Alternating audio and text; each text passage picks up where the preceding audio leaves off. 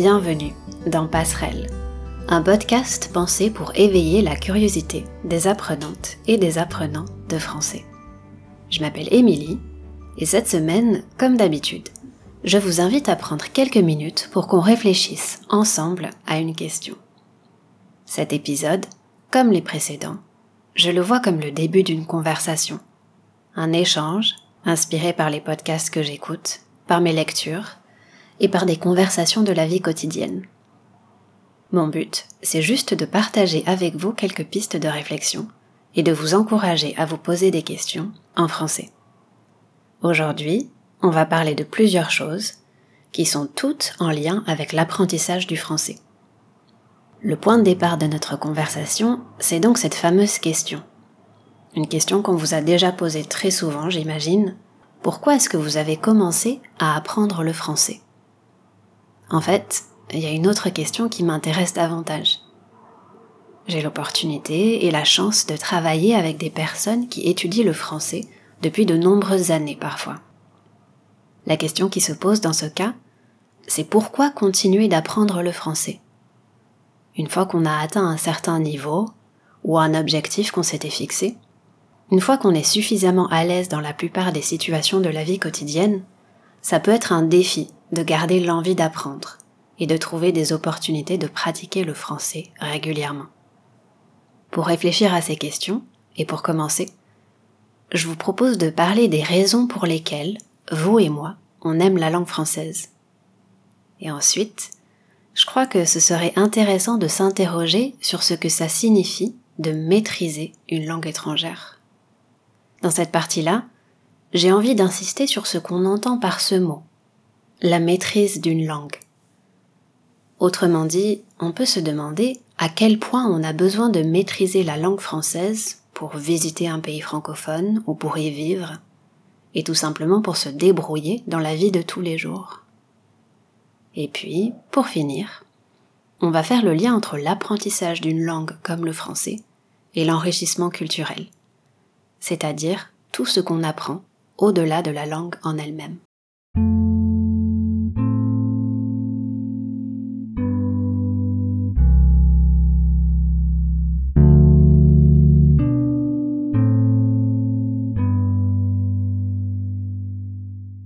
Pour retourner au point de départ de notre réflexion, on peut se poser la question suivante. Pourquoi aimez-vous la langue française? Et plus largement, quelles sont les raisons qui vous poussent à continuer dans votre apprentissage? Dans mon cas, j'ai une relation particulière avec le français, puisque c'est ma langue maternelle, bien sûr. Mais du coup, je trouve que c'est pas évident de mettre les mots sur pourquoi j'aime cette langue, ou pourquoi je la préfère à une autre. D'ailleurs, ça aussi, c'est une chose à laquelle vous pouvez réfléchir. Votre rapport avec votre langue maternelle. Si j'observe mon expérience, j'ai l'impression qu'on a forcément un lien affectif fort à la toute première langue qu'on apprend à parler. Mais qui sait, vous avez peut-être une expérience différente de la mienne.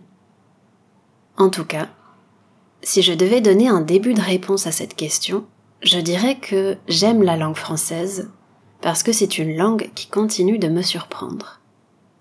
Elle a beau être ma langue maternelle, j'apprends toujours de nouvelles choses en l'utilisant.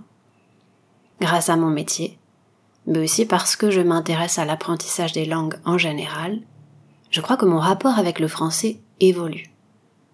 Mine de rien, j'ai dû réapprendre à analyser la manière dont cette langue fonctionne, pour pouvoir mieux expliquer la grammaire par exemple. Mine de rien, ici, ça veut dire qu'on ne s'en rend pas compte, peut-être. Mais il y a une différence entre savoir parler une langue et savoir expliquer ses subtilités. On entend souvent dire que le français a la réputation d'être une langue difficile. Et ce que je trouve assez drôle, c'est que cette difficulté est une source de motivation pour les élèves parfois. Quelque part, après la curiosité initiale, il y a un peu une idée de se lancer un défi, dans la découverte et l'apprentissage d'une nouvelle langue. Pour moi, l'intérêt d'apprendre une langue étrangère réside dans la fenêtre que ça ouvre, une fenêtre qui nous permet d'accéder à une façon différente de voir le monde. J'aime le français, j'aime enseigner cette langue, parce que ça m'offre la possibilité de partager des idées avec des personnes du monde entier. En parlant de ça, depuis tout à l'heure, je répète que j'aime le français. Mais je devrais plutôt dire que j'aime les Français. En tant que prof, ça me tient à cœur de célébrer l'amour des langues françaises, au pluriel. La francophonie peut avoir tendance à mettre l'accent sur le français de France principalement. Mettre l'accent sur le français de France, autrement dit attirer l'attention sur ce français-là spécifiquement, c'est oublier que la majorité des personnes qui parlent français au quotidien se trouvent sur le continent africain. Finalement, le français de France est minoritaire à l'échelle de la francophonie. Et ce que j'aime dans cette langue, c'est aussi sa diversité. Quand je dis ça, je fais allusion à la richesse de la langue française. Faire allusion à quelque chose, c'est une autre façon de dire faire référence à quelque chose. Grâce au français, je peux communiquer avec des personnes bien au-delà des frontières de l'hexagone. Une petite précision, l'hexagone, avec un H majuscule, est un mot utilisé pour parler de la France. Il fait allusion à la forme du pays. Bref, la langue française évolue. Elle obéit à certaines règles, même s'il y a souvent des exceptions. Elle s'adapte aux nouveaux besoins. Dans l'évolution du français, c'est toujours l'usage qui a le dernier mot. L'usage, c'est tout simplement la manière dont on utilise la langue dans la vie quotidienne. Plus je m'intéresse à la langue française, plus je suis fascinée par son histoire dans la structure des phrases, dans la manière dont les mots s'écrivent, le français porte la trace de son histoire. Pour faire une comparaison, on peut dire que cette langue est comme un millefeuille, avec des couches qui se superposent au fil du temps. C'est normal qu'une langue s'enrichisse d'autres langues. C'est comme ça qu'elle évolue.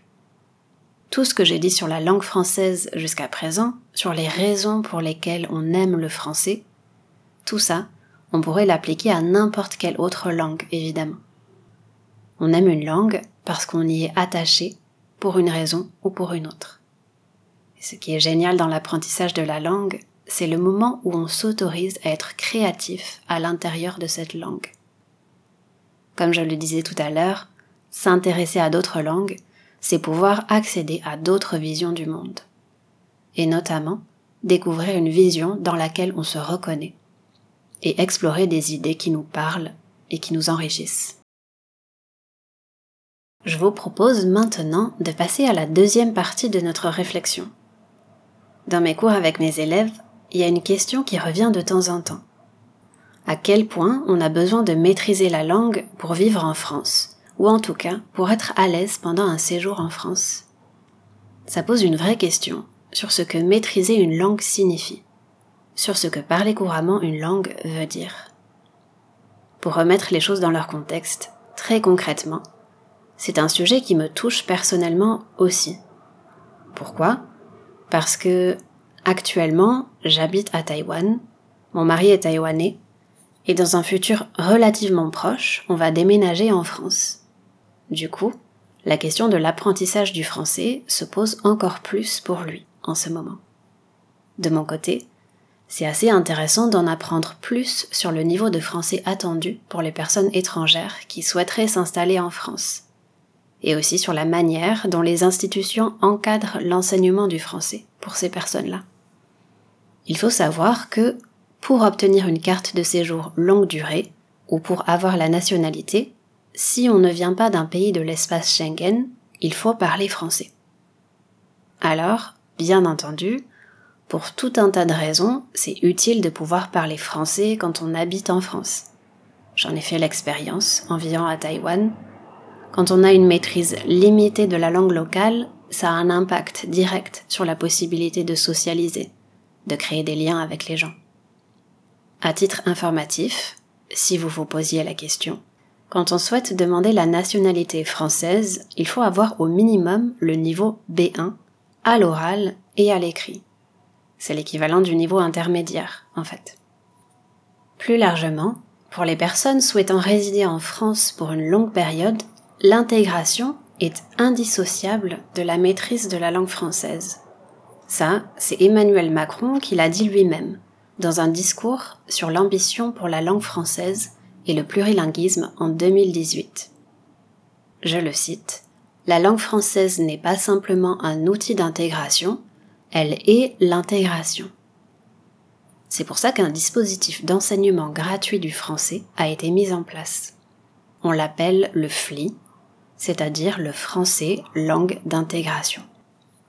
À mon avis, le choix de lier l'intégration à la langue, ça pose question. Qu'est-ce que ça signifie s'intégrer par la langue?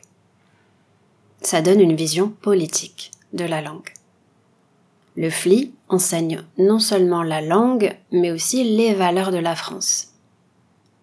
D'un côté, proposer de découvrir des valeurs françaises dans un cours classique, où les élèves apprennent le français juste pour le plaisir, c'est une chose. Mais de l'autre, c'est pas tout à fait la même chose de demander aux personnes qui veulent obtenir une carte de séjour longue durée d'adhérer aux valeurs françaises pour pouvoir s'intégrer en France.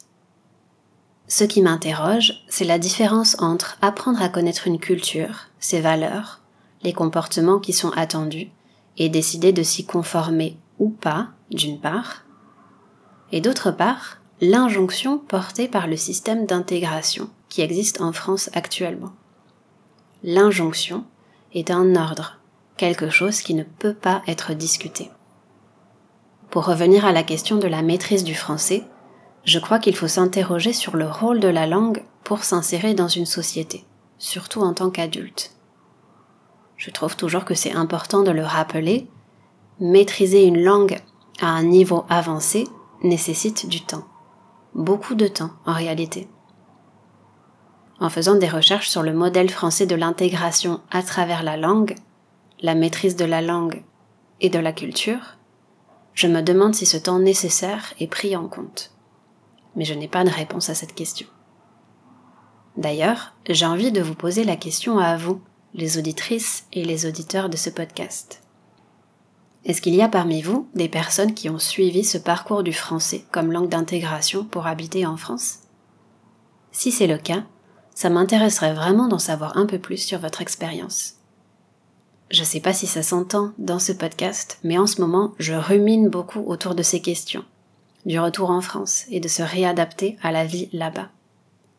Quand je dis que je rumine, ça signifie que je réfléchis longuement à ces questions. Pour revenir à la langue, je crois qu'il faut nuancer l'idée que la maîtrise de la langue est une condition nécessaire au fait de se sentir intégré dans un pays. Je pense plutôt qu'on apprend une langue avec le temps et avec des activités, aussi bien des activités sociales que professionnelles. Ce que je dis ici, c'est inspiré d'un podcast passionnant que j'ai écouté cette semaine. Comme d'habitude, je vais partager les références de ce podcast dans les notes de l'épisode que vous êtes en train d'écouter. Un des passages que je trouve le plus pertinent, c'est le suivant. La langue n'est pas un préalable au fait d'avoir des activités. Ce n'est pas une condition au fait d'interagir dans la société. C'est en étant intégré dans la vie citoyenne, la vie sociale et professionnelle, qu'on pratique, qu'on apprend la langue.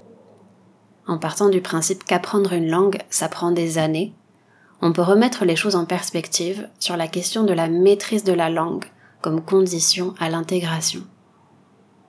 Quand je dis que ça prend des années, mon but, ce n'est pas de vous décourager, mais plutôt de vous faire relativiser. Même les Français et les Françaises trouvent leur propre langue difficile c'est peut-être l'envie de continuer de progresser qui nous pousse à continuer d'apprendre, dans l'espoir de devenir encore meilleur. Au bout du compte, la langue s'apprend tous les jours, même pour les natifs.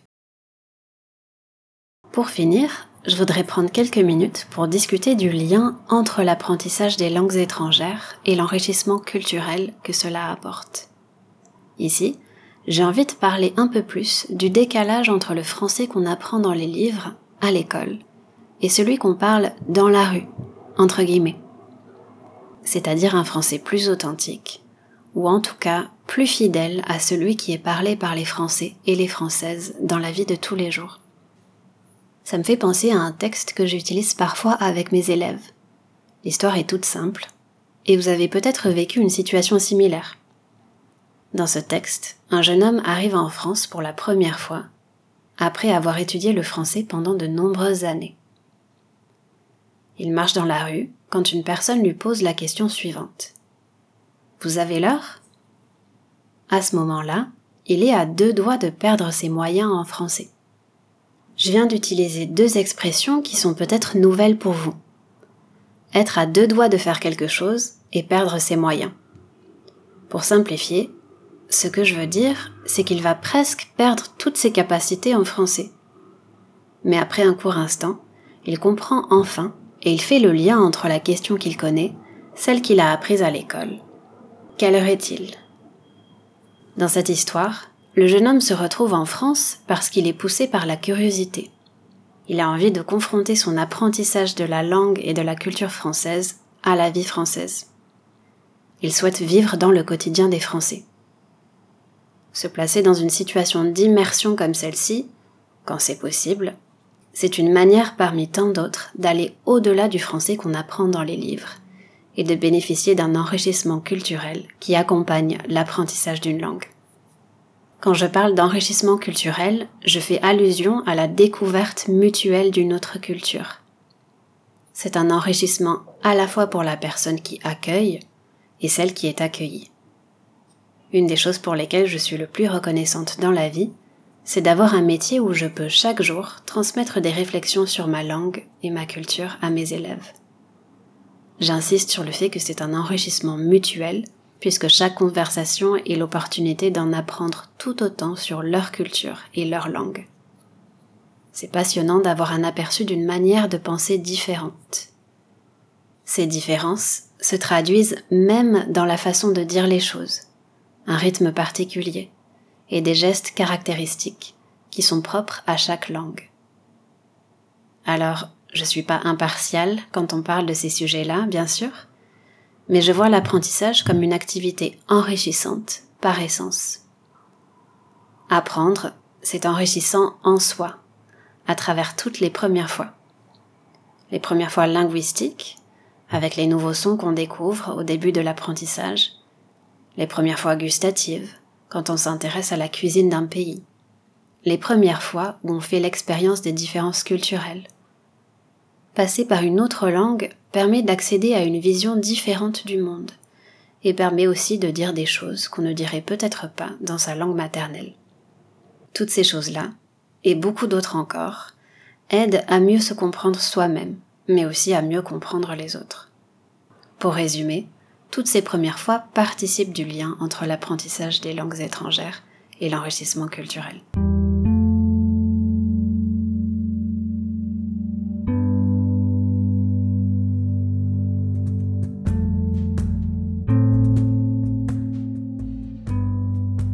Voilà, c'est tout pour cette semaine. Comme d'habitude, j'espère que cet épisode vous aura intéressé et qu'il vous aura fait réfléchir un peu sur ce qui vous a donné envie d'apprendre le français à l'origine et également sur les raisons qui vous poussent à continuer dans votre apprentissage. Toutes les informations essentielles sont dans les notes de cet épisode avec quelques recommandations de podcasts à écouter. Encore une fois, je vous invite à vous abonner à Passerelle sur votre application de podcast préférée si c'est pas encore fait. Et vous pouvez aussi me retrouver sur les réseaux sociaux et notamment Instagram où je partage des ressources supplémentaires pour continuer à échanger. Le meilleur moyen de faire connaître ce podcast, c'est encore d'en parler autour de vous. Si vous avez aimé l'épisode que vous venez d'écouter, je vous encourage à mettre une note sur Apple Podcast et à écrire un commentaire. Je le répète, comme chaque semaine, vos commentaires sont très utiles dans l'amélioration de ce podcast. Alors, si vous avez écouté cet épisode jusqu'au bout, je vous encourage à m'écrire ou à m'envoyer un message vocal sur mon compte Instagram pour me dire ce que vous en avez pensé. Je vous remercie d'avoir pris le temps de m'écouter aujourd'hui et je vous donne rendez-vous bientôt pour le prochain épisode. À très vite!